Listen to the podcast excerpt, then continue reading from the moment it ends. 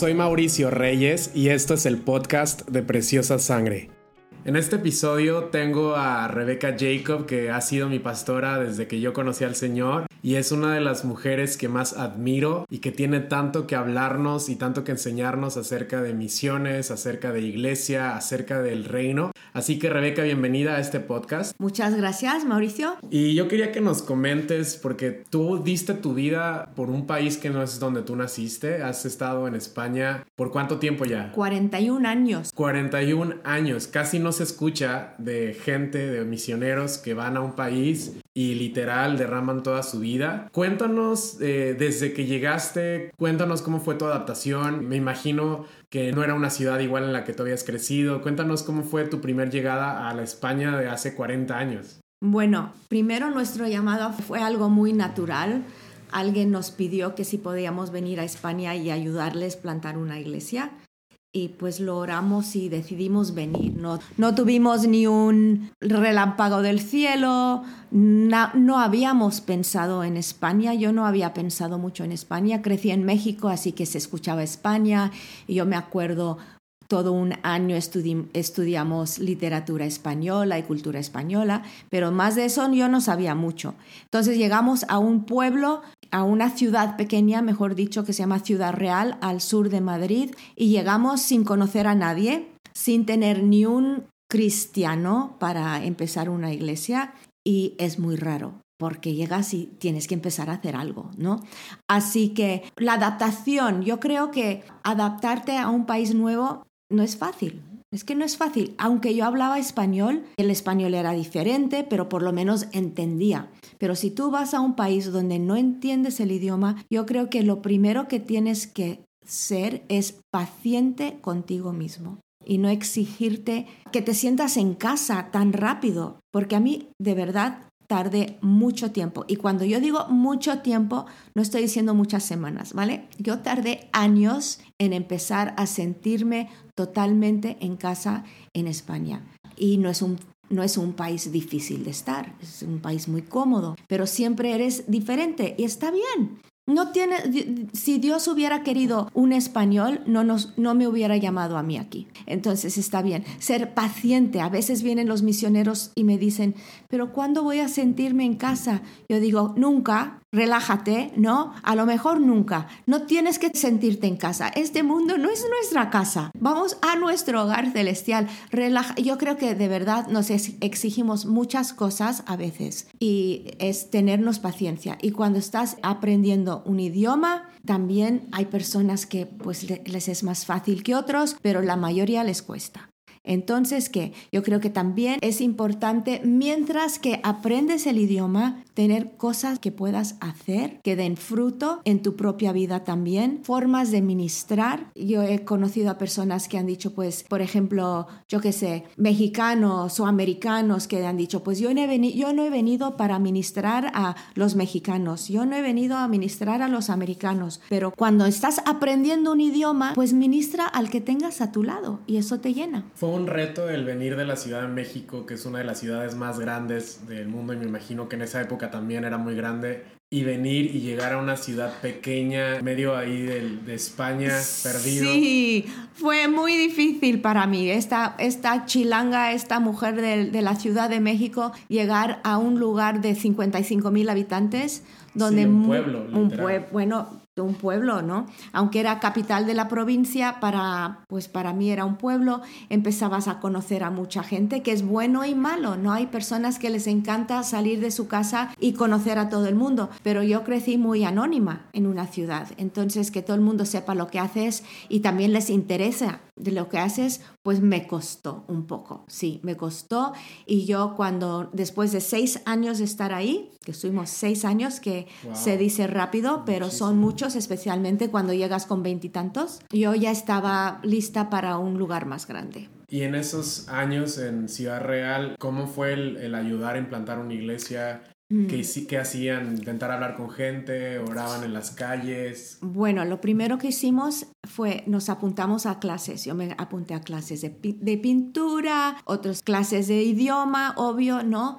Y luego también empezamos a dar clases de inglés y empezamos un programa de radio. Teníamos un programa de radio a mediodía. Fue una cosa muy buena porque llegamos durante la transición de la dictadura a la democracia y las personas estaban abiertas a algo nuevo. Entonces, como nunca se hubiera podido dar un programa evangélico o no católico, mejor dicho, de, de, de algo, pues estaban pues muy contentos de meterlos, ser progresistas, ¿no? Y meterlos en su, en su cadena de, de, radio. Hubo un tiempo cuando cubríamos una tercera parte de España con nuestro programa. Era un programa de cinco minutitos y después nos podían escribir. ¿Os acordáis que hace 40 años no había móviles, no había ordenadores, no teníamos correo electrónico? Nos llegaba una, un sobre con un sello y una dirección, fíjate. ¡Wow!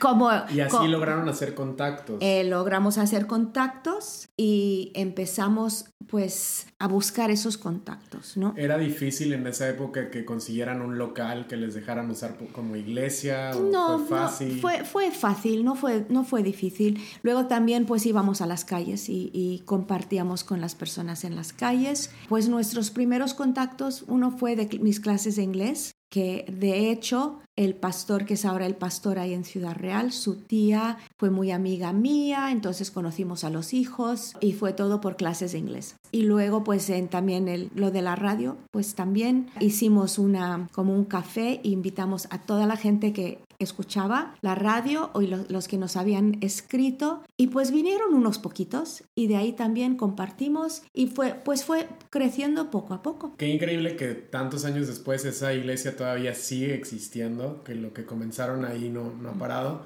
Y luego vinieron a Madrid y cuando llegaste a Madrid, que eras la capital de España, ¿cómo fue ese cambio? ¿La gente cambió? ¿La gente del pueblo a la gente de ciudad eran más receptivos aquí? o Pues yo no? estaba un poco, para deciros la pura verdad, a mí me desanimó mucho, porque yo pensé, fue tan difícil en Ciudad Real el levantar esa iglesia, que como que ya has pasado la prueba, ¿no? Ya probaste, ya te sacaste un 10 y que la siguiente fase iba a ser más fácil. Pues no, Mauricio, no fue más fácil. Empezamos en, en nuestro apartamento, pusimos, esto recuerda los, lo- los años, ¿vale? Pusimos carteles en la universidad invitando a la gente a un estudio bíblico internacional. Y apareció Carmen Cuadrado, que sigue en la iglesia, y un par y también conocíamos a unos de los estudiantes que habían estado en Ciudad Real, que ahora pues trabajaban y vivían aquí. Entonces, pues con ese grupito empezamos en la casa y pues de ahí fue creciendo poco a poco y también salíamos a la calle mucho, salíamos al parque de retiro los domingos y hacíamos un como un pequeño programa de, de media hora donde teníamos ah, música, palabra, mimo, pero lo hacíamos súper bien eh, para amateurs, ¿no? No daba vergüenza mirarlo.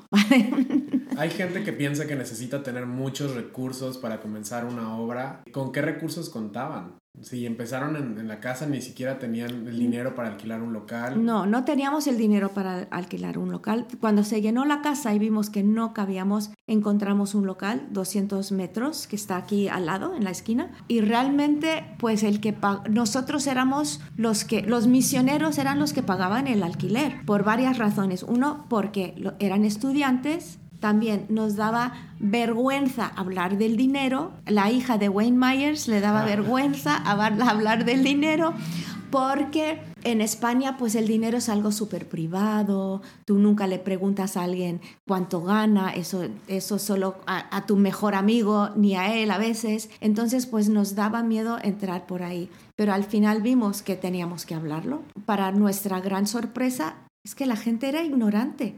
Al- eh, cuando estás acostumbrado pues a la iglesia católica, ¿no? Que todo está pagado y tú solo das un una limosna, pues es un chico estudiante de arquitectura nos dijo, es que nunca me pregunté cómo paga esto.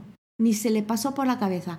Entonces, pues ahí poco a poco empezamos a, a ver la fidelidad de Dios a través de su pueblo. ¿Qué ha sido el mayor reto de comenzar la iglesia? ¿En algún momento pensaste, eh, no creo que va a funcionar, igual nos equivocamos de estar en Madrid? Yo creo que la poca receptividad de la gente es lo que te quiere desanimar, ¿no? Que tú tienes un mensaje que les va a cambiar la vida. Conoces a un padre que a ellos les gustaría conocer si supiesen y no, y no les interesa.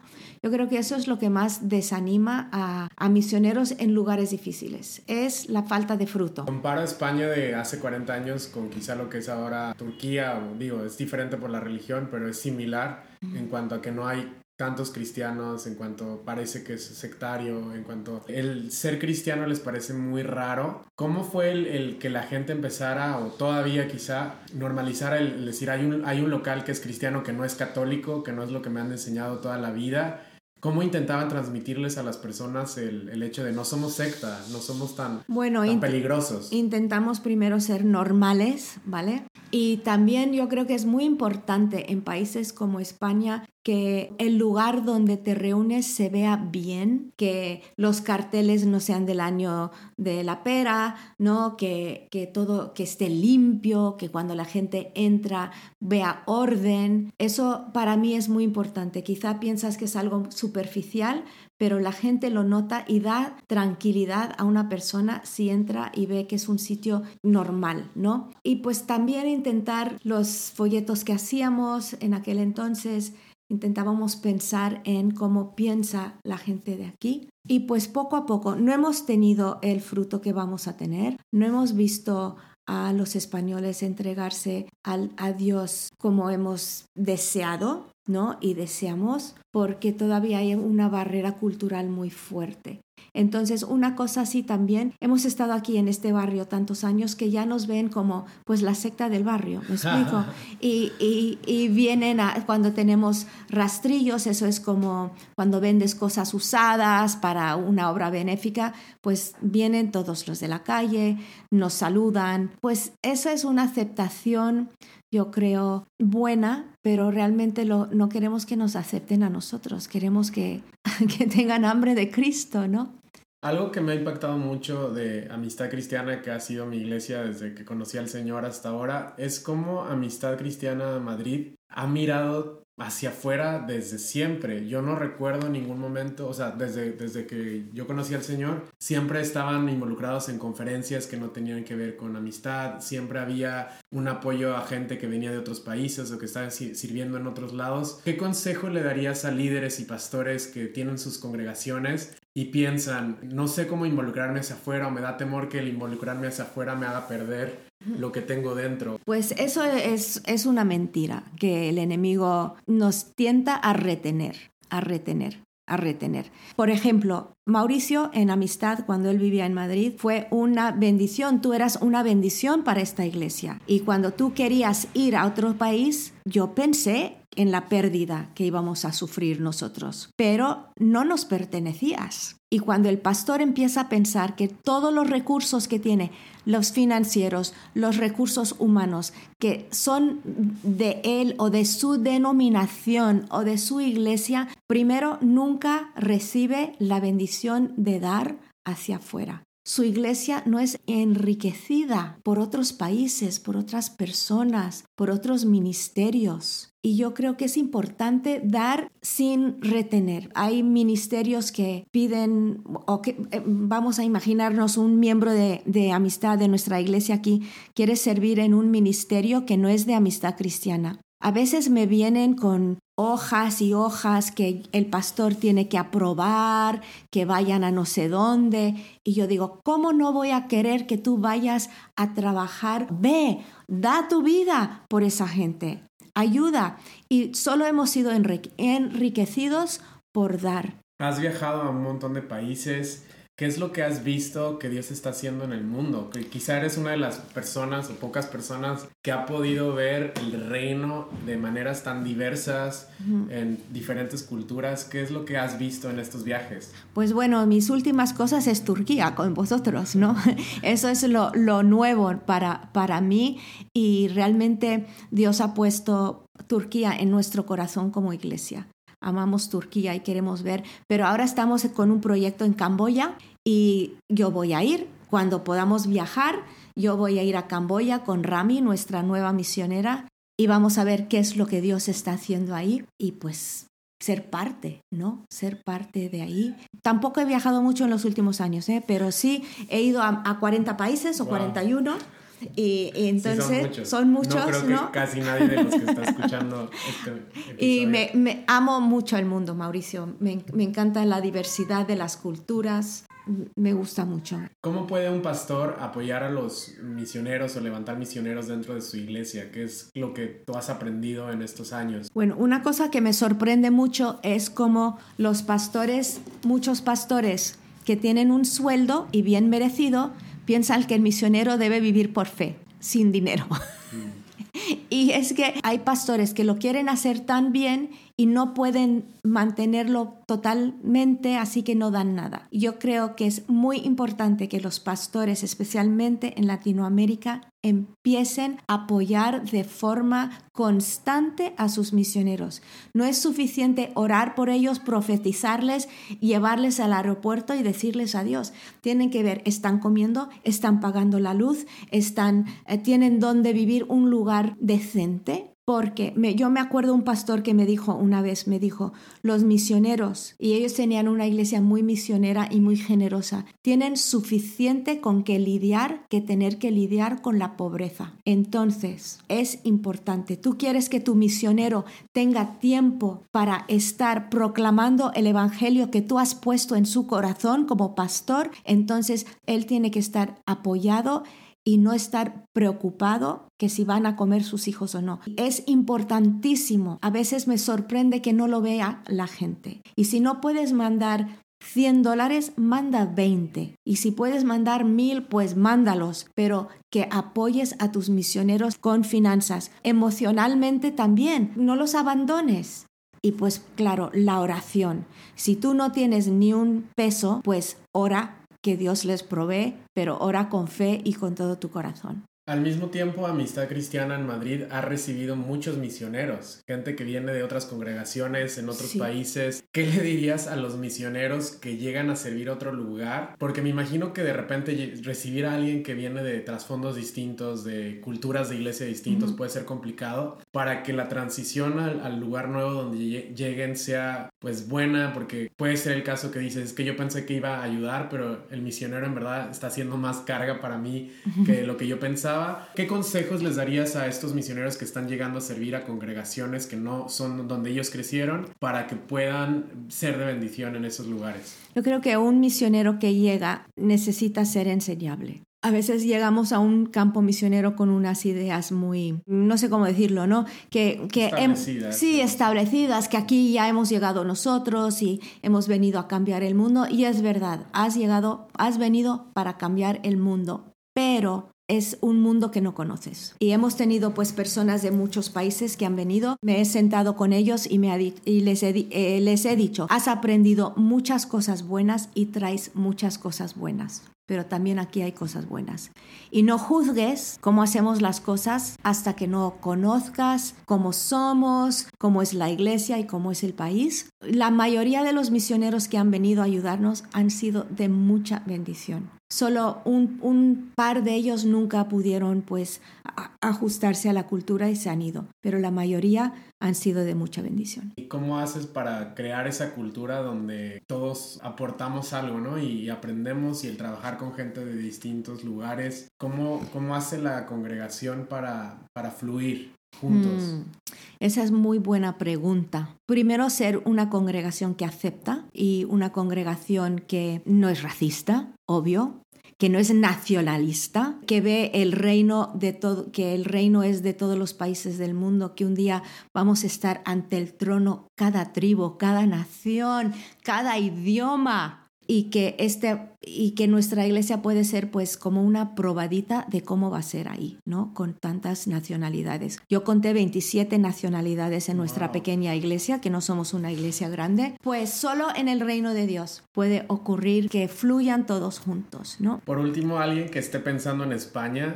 ¿Qué consejo le darías para alguien que quiere venir a servir a España? Primero que sirva en su iglesia, que aprenda lo que es servir, que aprenda lo que es sacrificar, que aprenda lo que es someterse a la, al liderazgo no cuando yo hago sometimiento, yo no estoy hablando en obedecer como un, un pues, robot, estoy hablando en someterte a la visión del pastor que ha levantado esa obra. Tú te sometes a su visión y luego estás listo a ir a otro lugar, a venir a España, a venir a trabajar con no sé quién, ¿no? A ir a Turquía, a ir a Camboya, dar lo que Dios te ha dado. No sé si eso contestó tu pregunta. Sí, sí, El, servir, si no empiezas a servir en donde estás, pues muy probablemente tampoco vas a servir a donde tú vas a ir. Entonces comienza donde tú estás, comienza abrazando la visión de otra persona, no intentes imponer tu visión, porque hay gente que ya ha estado trabajando y sembrando y, dando sus vidas en ese lugar. Entonces es muy importante que tú honres lo que Dios ha hecho a través del ministerio de, de los pastores que han llegado antes Amistad Cristiana en Madrid, pueden, para los que visiten Madrid o se muevan a Madrid, eh, está en el centro.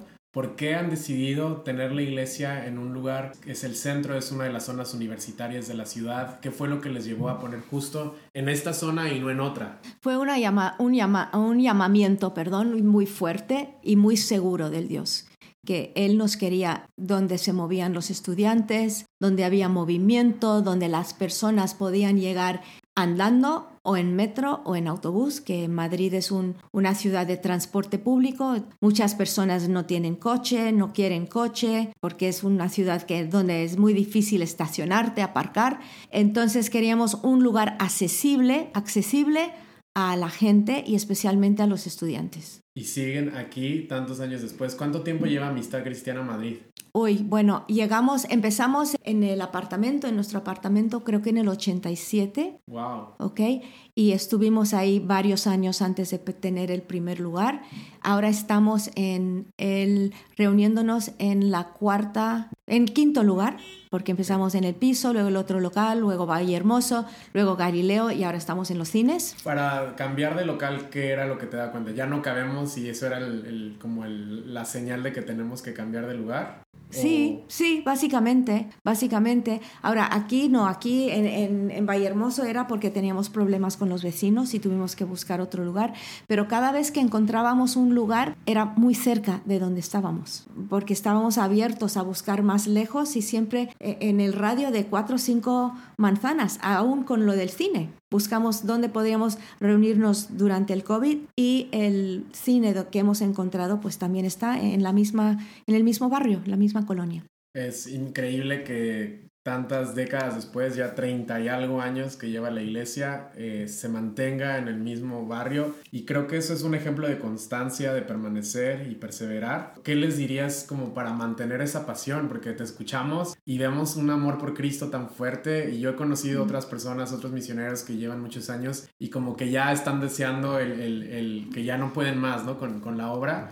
Pero tú sigues enamorada de Jesús. ¿Qué es lo que te ha permitido a ti mantener tu fe durante tantas décadas? Buena pregunta. Yo creo que tenemos que recordar por qué estamos aquí ir a la fuente y beber, mantener nuestro corazón blando ante Dios. Estar en el liderazgo no es nada fácil, ¿no? O sea, porque puedes, digo, puedes mantener tu fe en Jesús, pero mantener tu fe en Jesús siendo pastora, eh, lidiando con tanta gente, digo, no es fácil, gente que viene, gente que, porque los pastores quizás son los más juzgados. Hay muchas cosas que un líder tiene que, llevar. ¿Cómo has mantenido tu corazón agarrado al Señor y, no, des, no desanimándote por la gente? Bueno, una cosa, yo amo mucho a la gente, me, caen bien, me explico, cada persona es un mundo, cada persona es interesante para mí, las personas no son una carga. ¿Vale? Porque yo no los puedo cambiar, solo Cristo los puede cambiar. Yo creo que el día que yo me di cuenta que no podía yo cambiar a nadie fue un gran día. El día que yo me enteré que y me di cuenta que yo no podía traer el avivamiento a España también fue un gran día. Es un día que te relajas en Dios y haces lo que puedes y, y, más allá no. Cuando eres pastor o líder, yo, yo le dije a alguien una vez, no hay minuto en, el en mi día que alguien no está enojado conmigo. porque siempre hay alguien molesto, porque somos muchos y, y hay roces y hay cosas que no entienden o no entiendo yo. Y bueno, pero tener, mantener nuestros ojos en la eternidad es tan importante mantener nuestros ojos en la eternidad. Estamos aquí poco tiempo. Y ya para terminar el episodio, ¿qué consejo le darías a las personas que están pensando en entrar en el pastorado y tomar ya la carga de una iglesia que Dios les está llamando a, a ser pastores? ¿Qué consejo les darías? ¿Qué consejo? Primero, darte cuenta que es el privilegio más grande del mundo servir a Jesús es un honor llevar, llevar un rebaño, es un honor dirigir una congregación. los que me escuchan no saben que yo no soy celebrity pastor, ni me gusta. Nunca vamos a tener una habitación VIP en nuestra iglesia donde solo entran tres estás ahí igual que Jesús estaba para la gente. Él dijo, ¿por qué estás impidiendo que los niños vengan hacia mí?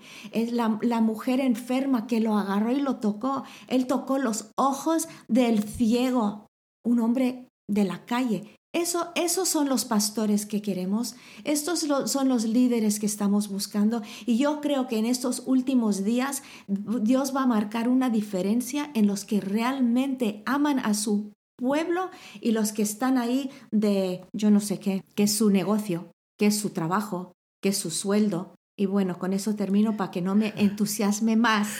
Ha sido increíble tenerte de invitada especial en este episodio. Y ya saben que pueden seguir eh, todo lo que Rebeca está haciendo en amistadcristianamadrid.org. También tiene una página de Instagram. No sé si se puede adelantar que Rebeca ah, va a sacar pronto un libro Sí. ¿O es, o es, información confidencial? No, no, no, no yo no tengo yo no, nunca tengo información confidencial. Entonces, ¿se puede saber, se puede saber un poco acerca del libro? ¿Cuándo, ¿Cuándo crees que la gente va a poder leerlo? Pues está en imprenta, entonces yo creo que pronto y ah, pues lo vamos a anunciar pues en las redes. Entonces, eh, ¿cuál es tu cuenta de Instagram? ¿Te la sabes de memoria? No. Rebeca, M. Jacob. Rebeca M. Jacob. De todos modos, eh, vamos, ahorita se las decimos bien, pero en Preciosa Sangre pueden entrar y ahí compartimos contenidos de Rebeca para que sigan y estén al pendientes del libro y de lo que ella está publicando continuamente. Miren, el usuario es Rebecca Myers. Myers Jacob, ese es el nombre, pero el usuario es eh, Rebeca con dos Cs. R-E-B-E-C-C-A-M. Jacob, J-A-C-O-B. Y ahí pueden seguirla en Instagram. Y luego también tiene página web que es rebecamjacob.com. O eh, puedes ver también Amistad Madrid, que es la cuenta de la iglesia. Muchísimas gracias, Rebeca. A vosotros y a ti, Mauricio. Y nos vemos en el siguiente episodio del podcast de Preciosa Sangre.